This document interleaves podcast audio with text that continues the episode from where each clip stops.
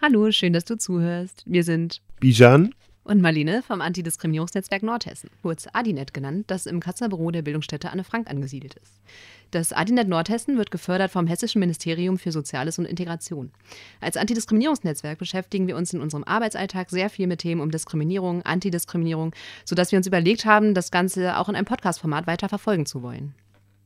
Diskriminierung geht uns alle was an, denn wir haben alle irgendwie damit zu tun. Einige von uns eben, weil sie selbst schon diskriminiert wurden, andere, weil sie wiederum diejenigen waren, die schon mal diskriminiert haben und wieder andere, weil sie schon mal einen Vorteil dadurch hatten, dass andere diskriminiert wurden, ob mit Absicht oder nicht. Wenn ihr euch diesen Podcast anhört, dann vielleicht deshalb, weil wir uns darin einig sind, dass Diskriminierung ein Problem ist. Und weil wir uns eine Gesellschaft wünschen, in der eben nicht diskriminiert wird.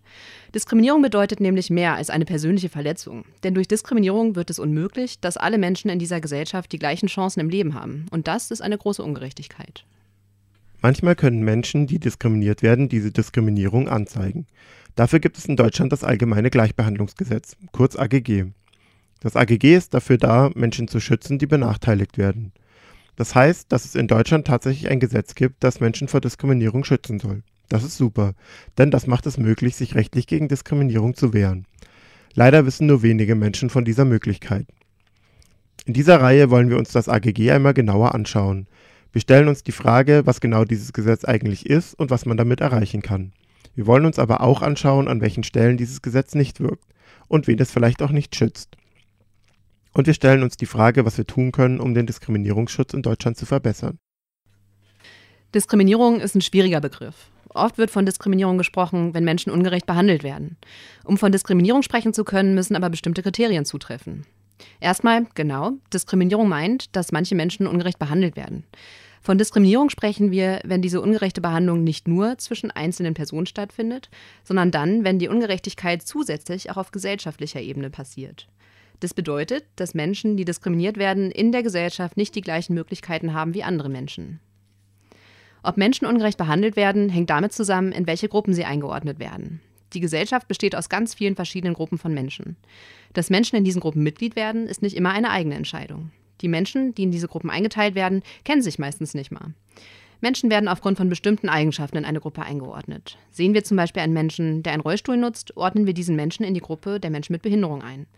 Die verschiedenen Gruppen in der Gesellschaft unterscheiden sich in Bezug auf Eigenschaften, die die Mitglieder einer Gruppe gemeinsam haben oder bei denen angenommen wird, dass sie diese Eigenschaften gemeinsam haben.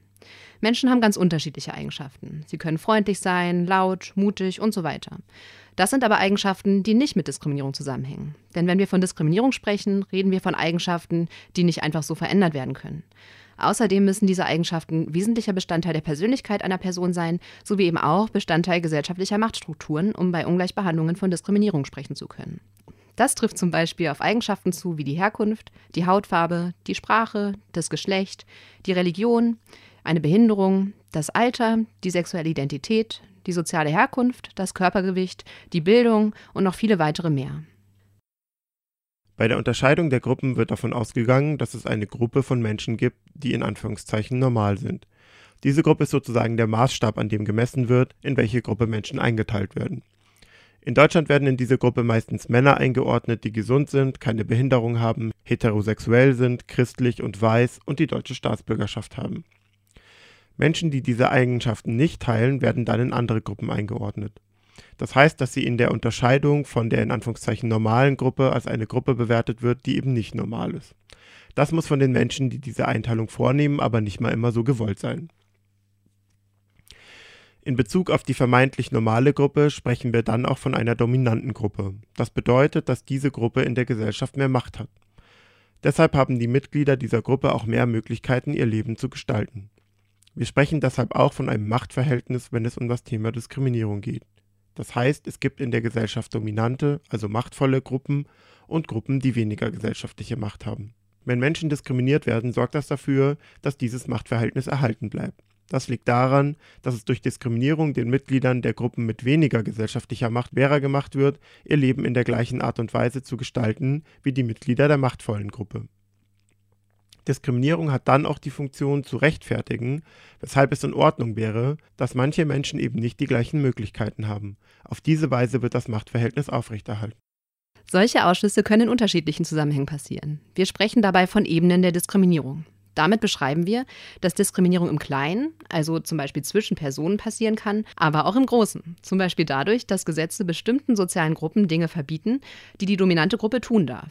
Wir unterscheiden daher zwischen interpersoneller Diskriminierung, institutioneller Diskriminierung und struktureller Diskriminierung. Um von Diskriminierung sprechen zu können, müssen alle drei Ebenen betroffen sein. Von interpersoneller Diskriminierung sprechen wir, wenn zwischen Personen oder Personengruppen diskriminierend gehandelt wird. Das können zum Beispiel Beleidigungen oder Gewalttaten sein. Institutionelle Diskriminierung bedeutet, dass innerhalb von Institutionen bestimmte soziale Gruppen diskriminiert werden, zum Beispiel im Jobcenter oder bei der Polizei. Das liegt oft daran, dass in diesen Institutionen nach Regeln gearbeitet wird, die in ihrem Ergebnis manche sozialen Gruppen benachteiligen. Diese Regeln werden meistens als in Anführungszeichen normal verstanden. Das heißt, dass oft nicht auf den ersten Blick zu erkennen ist, dass sie diskriminierend sind. Dann sprechen wir noch von struktureller Diskriminierung. Damit meinen wir, dass manche Diskriminierungen für uns ganz normal sind. Das heißt, dass es bestimmte Formen der Diskriminierung schon so lange gibt, dass wir sie gar nicht mehr bemerken. Das zeigt sich zum Beispiel in unserer Sprache. Dabei spielen oft Vorurteile eine wichtige Rolle. Wir sehen diese diskriminierende Sprache und Vorurteile dabei an ganz unterschiedlichen Stellen. Zum Beispiel in Schulbüchern oder in der Zeitung und im Fernsehen. Aber auch, wenn wir uns im Alltag miteinander unterhalten. Und weil das für uns so normal ist, in Anführungsstrichen, führen wir das immer weiter. Wir sprechen dann von einem geteilten Wissen, also zum Beispiel von Vorurteilen, die wir alle kennen. Auf der Grundlage dieses Wissens handeln wir auch. Strukturelle Diskriminierung zeigt sich in der Folge dann zum Beispiel daran, dass es große Lohnunterschiede zwischen den Geschlechtern gibt oder daran, dass Menschen mit einem sogenannten Migrationshintergrund schlechtere Chancen haben, eine Wohnung oder einen Job zu finden. In insgesamt sieben Folgen sprechen wir über verschiedene Themen im Bereich Diskriminierung und Diskriminierungsschutz. Dafür haben wir Gästinnen eingeladen, mit denen wir uns darüber unterhalten möchten. In der ersten Folge der Reihe sprechen wir mit unseren Kolleginnen von der Antidiskriminierungsberatung über das AGG, Möglichkeiten zum Vorgehen gegen Diskriminierung und Lehrstellen im Diskriminierungsschutz. In der zweiten Folge ist unser Gast Andreas Kemper. Wir unterhalten uns mit ihm über Klassismus, also die Diskriminierung von Menschen aufgrund der sozialen Herkunft. In der dritten Folge sprechen wir mit Timo Eichel von der Drogenhilfe Nordhessen über die Diskriminierung von Menschen, die Drogen gebrauchen.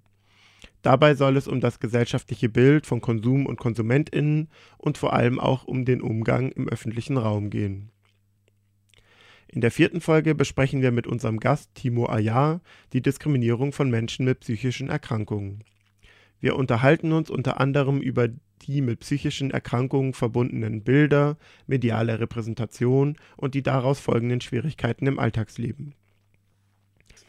In der fünften Folge geht es um die Diskriminierung aufgrund des Aussehens. Am Beispiel von Fettfeindlichkeit, also der Diskriminierung von Menschen aufgrund von Mehrgewichtigkeit, sprechen wir mit Suse Umscheid über Körperbilder und Normen und welche Hürden sich für Menschen ergeben, die ihnen nicht entsprechen. In der letzten Folge wollen wir mit unseren Kolleginnen aus der Antidiskriminierungsberatung die Fäden zusammenführen. Wir fragen uns, worin Gemeinsamkeiten bei den im AGG fehlenden Diskriminierungsmerkmalen bestehen und was auf unterschiedlichen Ebenen getan werden kann und muss, um den Diskriminierungsschutz in Deutschland zu verbessern. Wir freuen uns auf interessante Einblicke in Themen, die in gesellschaftlichen Diskussionen oft nur am Rande vorkommen und auf den Austausch mit unseren Gästinnen. Wir freuen uns, wenn ihr dabei seid.